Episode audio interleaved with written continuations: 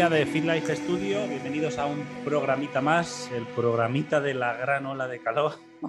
Aquí estamos sobreviviendo a esta semana terrible de calor que estamos sufriendo. Buenos días, Gonzalo. Muy buenos días, Jaime, ¿qué tal? Pues bien, ¿estás entero o te has derretido un cachito? Bueno, estoy en proceso de. Estás en ello, ¿no? Bueno, ya sabéis quién estamos por aquí en Fit Life Studio, Gonzalo Torinos, un servidor Jaime Palomo y como siempre, como cada semana, eh, agradecer a nuestro principal patrocinador, la Universidad Europea Miguel de Cervantes, que están ahí siempre, siempre apoyándonos en todo lo que, en todo lo que emprendemos.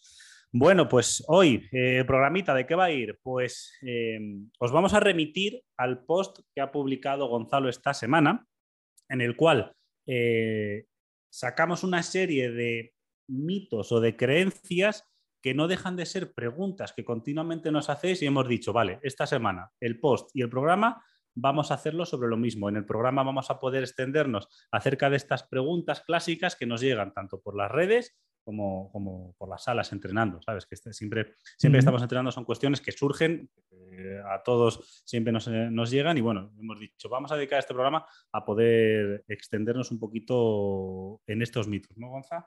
Sí, sí, eso es. Vamos, vamos la idea de esta semana era eso. Mm. Eh, como la temática que traíamos era bastante amplia, como para mm, igual centrarnos en preguntas y respuestas solo de resistencia, solo de velocidad, solo de flexibilidad.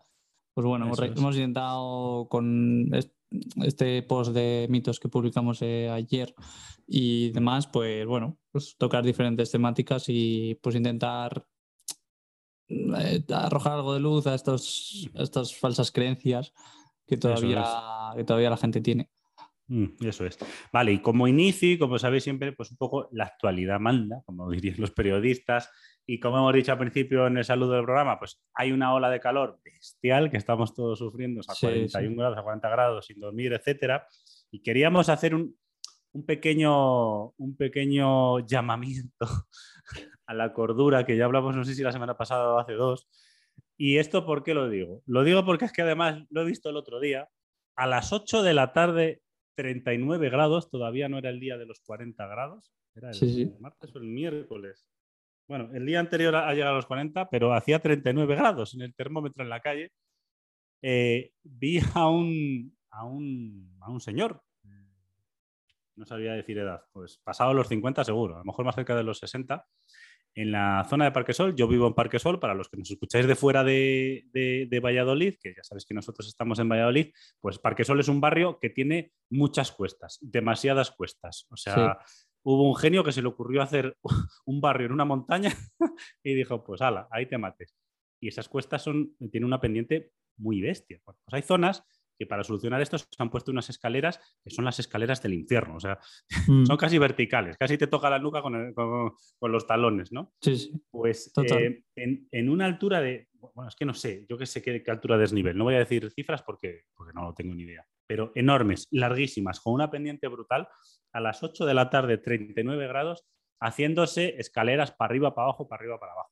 A ver, pues oye, bien, pero igual eh, esa persona no se está haciendo una no, es no es un deportista profesional que esté ah, sometiéndose a un proceso de adaptación a calor, a entrenar en calor. Ostras, desde aquí es un llamamiento un poco a mm, hazlo en otra hora. O esa semana permítete no hacer esa barbaridad a esos grados. En serio, os puede dar un golpecito de calor que combinado con el ejercicio intenso. Sí, sí, sí. vas a pasar un rato malo, ¿eh? Sí, sí. es que, lo vi y dije, en el programa lo digo, o sea, es que no, puedo evitar decirlo porque, joder, me pareció, me pareció bastante hardcore, vamos a decirlo así con esa terminología. Entonces, pues, tener cuidado, no os hagáis con 40 grados hacer un ejercicio súper extenuante si no somos deportistas profesionales y necesitamos una adaptación al calor mm. muy grande, ¿sabes? Entonces, bueno, un poco de precaución, que no pasa nada por bajar el pistón en estos días. Sí, sí, pues además, sí. sí, no, pues es que además, eh, encima es que no es fácil, porque a las 10 de la noche sigue habiendo 30 y. Claro, es que. Entonces, pues claro, dice, no, entre a primeras horas del día, últimas horas del día, ya, ya, pero es que primeras horas del día hay 30 o 28 y a últimas horas del día hay 32. Entonces, pues, pues, eso, que eh, yo lo vi y dije, mira, lo voy a decir y oye, que no conozco el contexto de este señor, eh, evidentemente hablo un poco de forma así, eh, sin, información, pero, pero bueno, daba la sensación y da la sensación que cuando ves esto, eh, pues no es lo mejor seguramente, lo más apropiado, pero sobre todo lo más seguro. y no hablamos de seguro de, ay, me voy a hacer un esguince, no, es que hostia, con perdón, que estás jugando salud y gravemente. Ojo con los golpes de calor, que no es ninguna tontería. Sí, ahí en cuanto empecéis a notar cualquier tipo de sensación no habitual, digamos, paráis el entrenamiento, paráis la actividad y reponéis líquidos a un sitio un poco más fresco y... y avisad a alguien, aunque a lo mejor no sean los servicios sanitarios, aunque sea alguien conocido, un familiar, un amigo, una pareja, oye, que me encuentro un poco chungui, os echará la bronca, pero bueno, mejor que alguien esté prevenido de que me estoy encontrando mal, ¿vale? Sí, sí, sí. Bueno, Dicho eso, vamos con las preguntas del post. Te dejo hablar, Gonza, que me, he, acaparado, he acaparado el micrófono sí, sí. minutos. No, no, no, me ha gustado la intro, me ha gustado la intro, porque además es que es, que es eso, que es que hay veces que nos, pensamos que podemos eh, con todo no sé qué, o gente que está habituada a ir al, trabajo andando, lo que sea tal, pues igual esta semana pues el autobús no está mal tampoco. Sí, cuidaros un poquito, cuidaros un poquito, que no pasa nada, una semana, dos semanas bajar el pistón, que esté haciendo unas temperaturas eh, realmente extremas. Sí, sí, sí. Eh, bueno, volvemos al post. Aquí vamos a tratar siete mitos que tanto Jaime como yo hemos estado hablando un poco ya en un programa, nos hemos dejado caer algo, pero bueno, vamos a intentar pues, desmentir estos, estos mitos. pues de una manera pues, bastante sencilla. Y en primer lugar, el post, si lo tenéis ahí delante, pues Mm, ponía que los niños no entregan fuerza porque luego no crecen o porque eh, desarrollan demasiada muscular y se quedan pequeños o bueno, este tipo de comentarios que hemos oído todos. Sí, el típico de que no creces y que te vas a hacer daño o va a ser malo para tus articulaciones. Mm. Bien, ¿qué nos dice la evidencia científica? Que al final hay que basarse en ella. O sea, opiniones son opiniones, pero eh, el otro día tenía esta conversación muy interesante. La ciencia no es una opinión. vale, entonces, la ciencia es el mejor método que conoce el ser humano para eh, eh, albergar conocimiento y evolucionar y desarrollar ese conocimiento. Te puede gustar más o menos, pero no es una opinión. la ciencia no es opinable. Y evidentemente eh, estudios nuevos van refutando lo anterior, pero ese es el método que el ser humano ha desarrollado y el mejor método que hay para, esa obtención de conocimiento. Entonces, vamos a ver qué nos dice eh, la ciencia respecto al entrenamiento de fuerza. Respecto a lo de que no vas a crecer. Ridículo, con perdón. Hoy, hoy vengo fuerte. es, ridículo. Eh, la evidencia científica... sí, está siendo dura. Nos, nos dice todo lo contrario. Nos dice que el entrenamiento de fuerza, y ahora diremos cómo hay que hacer entrenamiento de fuerza en niños, eh, eh, realizado por, niños, favorece el crecimiento y el desarrollo eh, a todos los niveles del niño. Mejora las articulaciones y las refuerza, mejora la densidad ósea, mejora el estado de la musculatura y por tanto el estado de su sistema endocrino, mejora a nivel cognitivo. Hay muchísimos estudios un mejor desarrollo cognitivo, es decir, em, que sacan mejores notas, por, hablarnos, por hablar así un poco coloquial, ¿no? Eh, mejoran el rendimiento académico en, los niños que entrenan fuerza. ¿Qué ocurre si un niño que entrena fuerza no crece? Pues habría que mirar un poquito, eh, digamos, eh, su genética.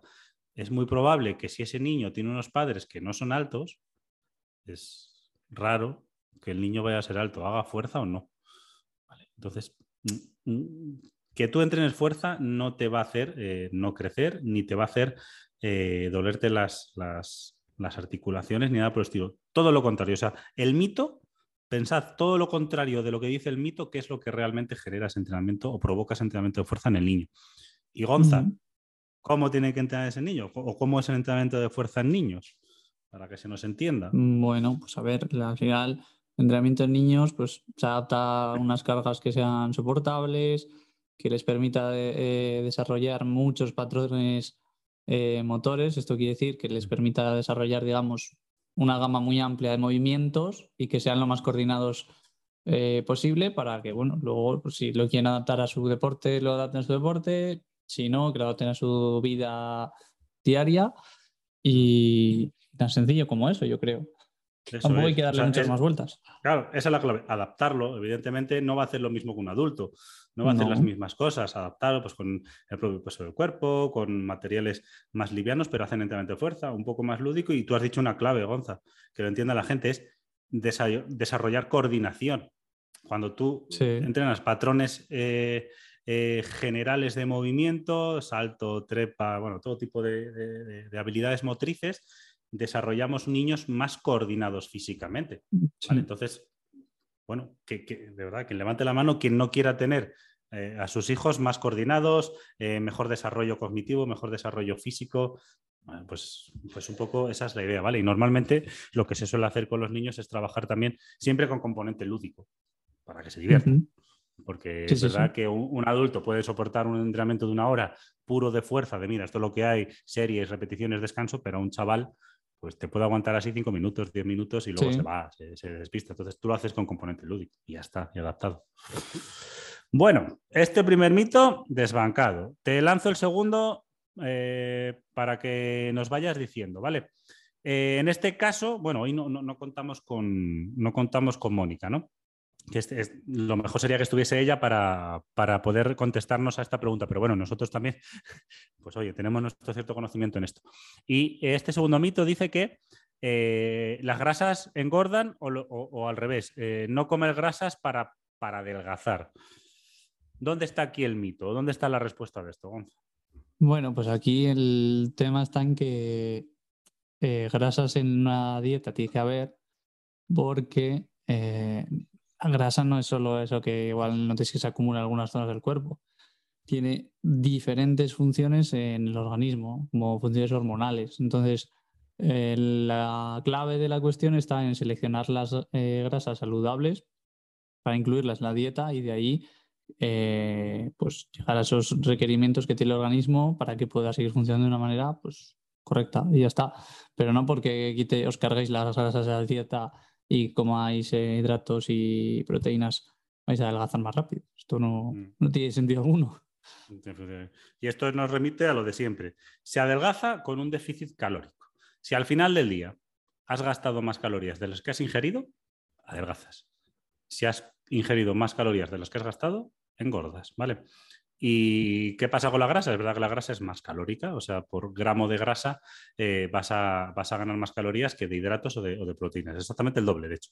Pero si al final del día te encuentras en déficit calórico, aunque hayas comido grasas, vas a adelgazar. ¿Dónde está el problema de las grasas? Pues las grasas trans, las grasas hidrolizadas, las saturadas, esas hay que procurar eh, minimizarlas en la medida de lo posible. No vamos a ser tan drásticos, decir, elimínalas del todo. Bueno, pero eh, eh, minimizarla lo, máximo, lo máximo posible. Y luego, en cuanto a lo que dices tú, Gonza, pues es que claro, eh, em, las grasas tienen funciones hormonales de todo tipo. Por ejemplo, los niños que a veces se dice lo de que no coman muchas grasas, tienen que comer grasas saludables porque las membranas celulares de nuestras células eh, necesitan de grasa para desarrollarse. Entonces, un niño que está creciendo necesita eh, ese desarrollo, por lo tanto, necesita cierta cantidad de grasa diaria. ¿vale? Entonces, no sé no, no, no, hay que ser tan dogmático ni tan eh, inflexible. No, se tiene que comer grasas, sí, sí que se tiene que comer grasas, ¿vale? Y adelgazar, déficit calórico. Esa es la, regla. Venga, vamos con la siguiente, que está un poco, bueno, relacionada, ¿no? Pero tiene que ver con la nutrición también. Sí, sí. Eh, bueno, aquí habíamos incluido también, que ya comentó Jaime algo, creo que el directo de Twitch, sí. Sí, sí. Que fue... Sí Sí, sí, que hizo la pregunta. Sí, Villa, creo que hizo la pregunta. O Villa, sí, sí. Sí. Eh, bueno, pues que los batidos de proteínas afectan al hígado y al riñón. O sea, como que son pues, perjudiciales. Sí, perjudiciales. Pues no, directamente. Eh, los no hay ningún estudio en el que se haya visto eh, dañado ni el riñón, ni el hígado, ni nada. Hay estudios que incluso han llegado a suplementar con 4 gramos por kilo de peso, que es una barbaridad para quien no lo sepa, de proteínas, de batido de proteínas y no ha pasado nada sí que tiene la limitación de que no son longitudinales, es decir, no se ha hecho un seguimiento con ese tipo de dieta durante muchos, muchos, muchos años para ver si afectan, ¿vale? Pero eh, los batidos de proteínas no afectan al hígado del riñón, igual que no afecta al hígado del riñón un filete de pollo o un pescado blanco, ¿vale? Mm. No, afectan, o sea, la evidencia dice que no afecta, no afecta. De em, son un componente de la leche de la vaca, generalmente, bueno, hay otro tipo de, de batidos, pero el más genérico, componente de la leche de la vaca, que mediante unos procesos pues acaban sacando esos polvos, que se le echa sabor y edulcorantes y ya está. Y mezclado con agua con leche o con un líquido, vamos, eh, te genera ese batido, ¿vale? Entonces, no, no, no vamos a quitarnos de la cabeza esa idea de que el batido de proteínas es, eh, yo qué sé, una sustancia prohibida, un anabólico, un esteroide. No, no, no, nada por el estilo. Proviene del suelo de la leche y no tiene ningún riesgo. Y luego, a la hora de mantener una dieta equilibrada, pues lo de siempre. Nutricionista, que nos diga pues por dónde tirar y ya está. Mm. Eso, Es, lo que nos dice la, evidencia. ¿Algo más, vamos a añadir? Totalmente de pues acuerdo. Te tiro la cuarta. Venga. Mira, tiene que ver con la segunda, pero desde el punto de vista del entrenamiento. Entrena cardio para adelgazar. Bueno, pues A ver, en este caso, en este caso, pues a ver, seguro que muchas de las personas que nos escuchan habrán subido a la báscula después de Navidades o antes de llegar el verano tal, han dicho hola y de repente se han puesto a correr, tal, tal, al de dos semanas tienen que pagar porque se han hecho daño, lo que sea. Bueno, a ver. Esto vamos a ir a lo que ha dicho Jaime antes. Esto es una, es una, una balanza. O sea, es una balanza. Entonces, Em, si estás eh, si está entrando más calorías de las que está, de las que se están consumiendo, al final cogemos peso. Esto es así, eh, no hay vuelta de hoja. Entonces, em, el, cardio, pues popularmente, pues sí, es muy sencillo salir a la calle y correr y ya está, porque también es más económico y demás, pero no es necesariamente la mejor opción. Aquí ya hemos hablado en diferentes programas que el entrenamiento de fuerza eh, ayuda a la redistribución de la masa corporal, digamos, es decir, que empieza pues un poco a... El músculo empieza a ganar espacio a la grasa, entre comillas, como ha dicho Jaime alguna vez. Entonces, bueno, a ver, al que le guste el, cardio, pues obviamente adelgazará si eh, su cardio cumple, cumple un, digamos, una cantidad de calorías más grande de la que está ingiriendo a lo largo de ese día. Entonces, bien, por ahí bien. Pero no es la única opción para adelgazar, adelgazar, digamos. Eh, eh, o sea, eh, como estamos diciendo aquí, el entrenamiento de fuerza es una opción perfectamente válida e incluso para muchos entrenadores mm. preferible, digamos, mm. ¿no? Porque mm. el cardio al final para acumular una carga amplia tienes que estar, o sea, tienes que ser capaz de igual aguantar un volumen grande de tiempo, eh, una intensidad determinada y no todo el mundo puede, no todo el mundo llega a esos a esas exigencias. Entonces, bueno, pues simplemente que no es la única opción para, digamos, adelantar. Que existen otras muchas opciones. Es una más. Sí, uno más.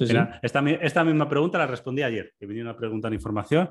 Ah, no hay que hacer. No, me dijeron que eh, me han empezado a decir, claro, que lo del cardio no para adelgazar. Digo, no, adelgazar es déficit calórico y el ejercicio ayuda a consumir más energías para poder llegar a ese déficit calórico. Ya está. O sea, ni el cardio ni el entrenamiento de fuerza adelgaza. Adelgaza el déficit calórico. A partir de ahí, ¿qué tipo de ejercicio quema más calorías? Por decirlo de algún modo sencillo. Pues la evidencia dice, para empezar, que el entrenamiento de fuerza. ¿Qué ocurre con el de cardio?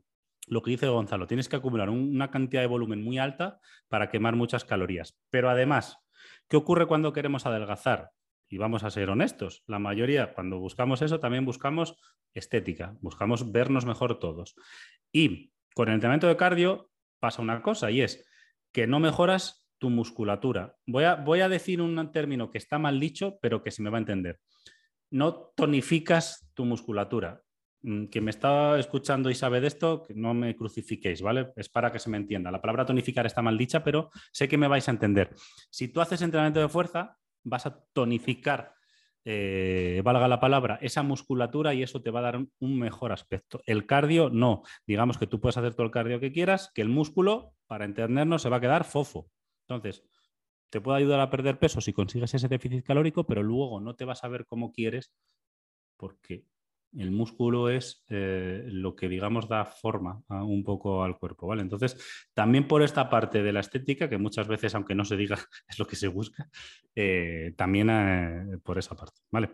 Entonces, para adelgazar, déficit calórico y elegir Entrenamientos que te gusten, pero no el cardio adelgaza más que, la fuerza. Venga, por la siguiente, vamos por la quinta ya. Vamos con la quinta. Las mujeres crecen mucho al entrenar fuerza. Eh, ojalá fuese tan sencillo lo de, crecer, hipertrofiar, ganar volumen muscular. O sea, es que eso para empezar, ¿sabes? El que me hace muchas veces, yo no me quiero poner muy fuerte. Sí, no sé quién, ayer no sé con quién hablaba yo que me dijo, no, porque es una, era una persona que entrena, entrena mucho hipertrofia y tal, y lo lleva bastante todo medido y demás.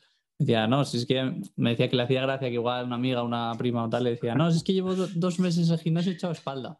Y este, chico, y este chico le decía, pues dime cómo lo has hecho. Claro, porque llevo años matándome. Eso es, el chico que entrena para hipertrofia y tal, que está tan, no sé qué, claro.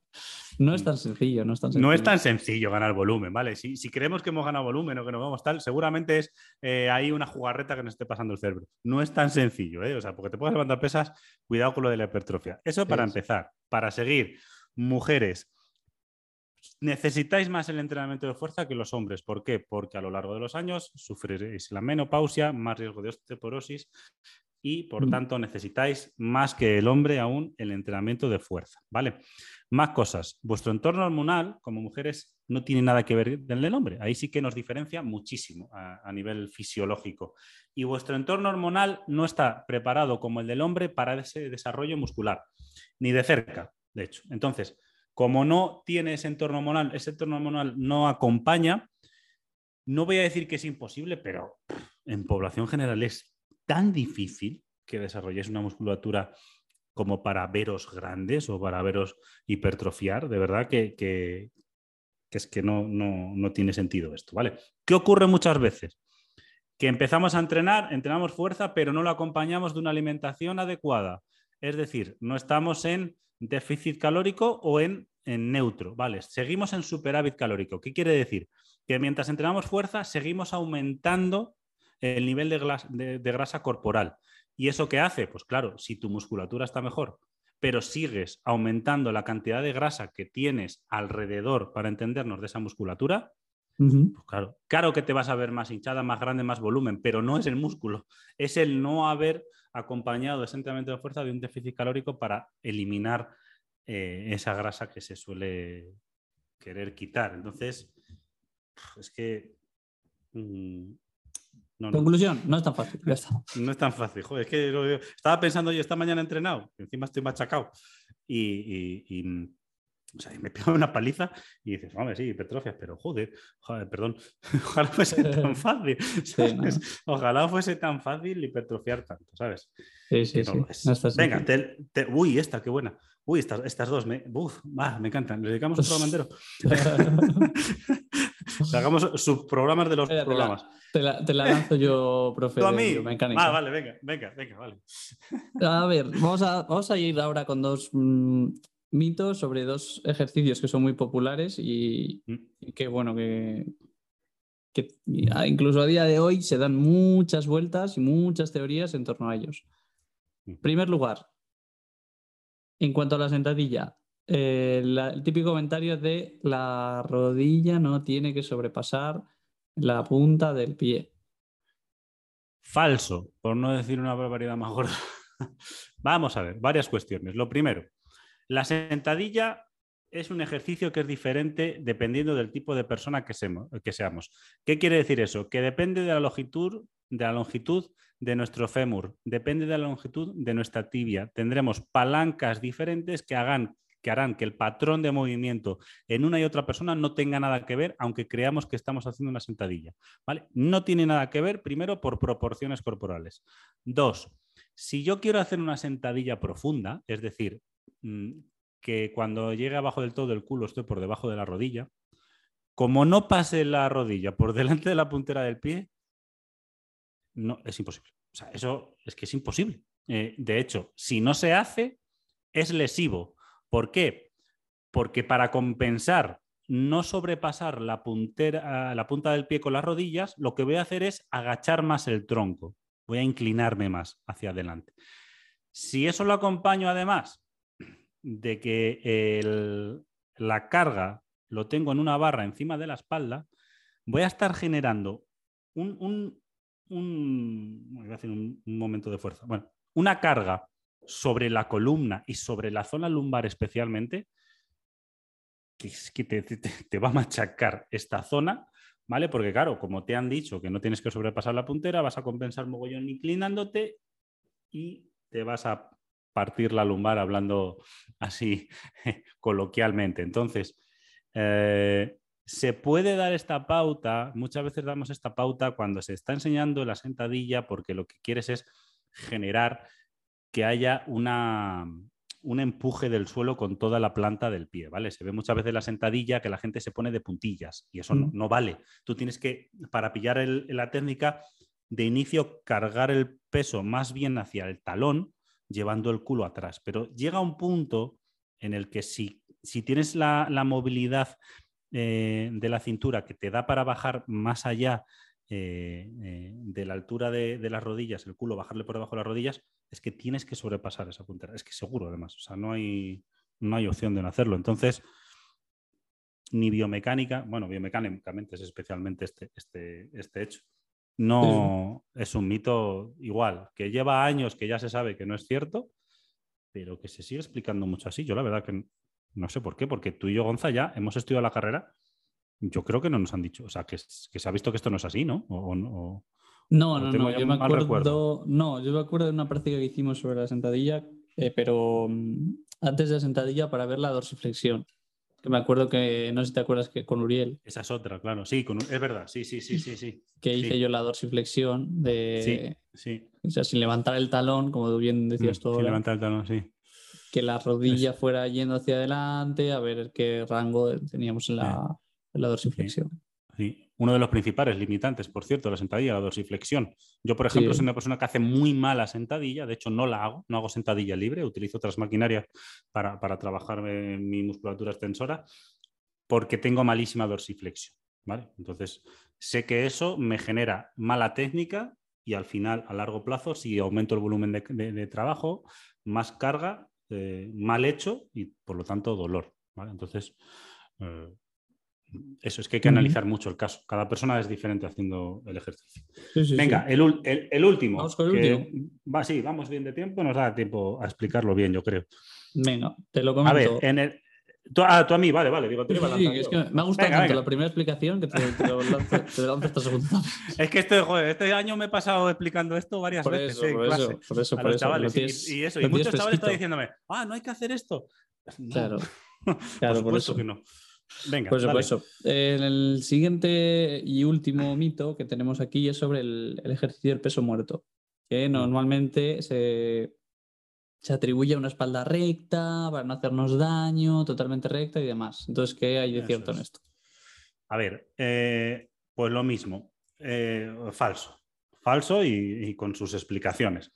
En el peso muerto, mm, eh, vamos a ver, vamos a empezar por la columna está preparada para flexionarse, ¿vale? Para doblarnos. Entonces, pensar que hacer un ejercicio en el que tengamos una flexión eh, de columna va a ser lesivo es una estupidez como un temple, ¿vale? Eso para empezar. ¿Qué es lo que ocurre? Eh, muchas cosas. La primera, cuando eh, está mal ejecutado si tenemos esa flexión lumbar? Pues cuando no atendemos al principio de progresión de la carga de, este ejercicio. ¿Qué ocurre? Que eh, peso muerto tenemos estamos habituados a ver gente levantando 100, 200, 250 kilos en peso muerto. Vale. Si tú quieres empezar metiendo mucha carga al peso muerto, eh, lo que va a ocurrir es que tus estructuras de la columna no van a estar adaptadas y preparadas para levantar tanta carga. Entonces, lo que va a ocurrir es que el error de programación, de diseño y de, planificación va a hacer que sea lesivo, pero no porque al realizar una extensión de la cadera eh, con la columna flexionada sea lesivo, sino porque no has sometido a esas estructuras anatómicas a un proceso de adaptación. Eso por un lado. ¿Vale? Siempre se cae en el error de la planificación y el diseño y de no respetar el principio de progresión. Queremos correr más de lo que debemos.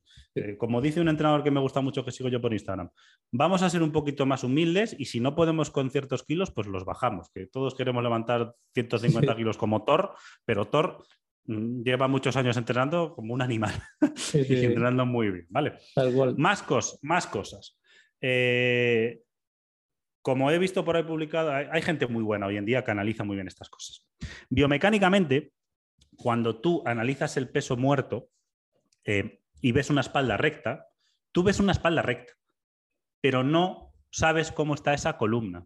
De hecho, mediante estudios se ha llegado a ver cómo en eh, esa, esa evaluación por observación del ojo humano de la espalda recta está asociada a una flexión de la columna. Es decir, nosotros lo que vemos no somos capaces de analizar lo que ocurre a nivel interno.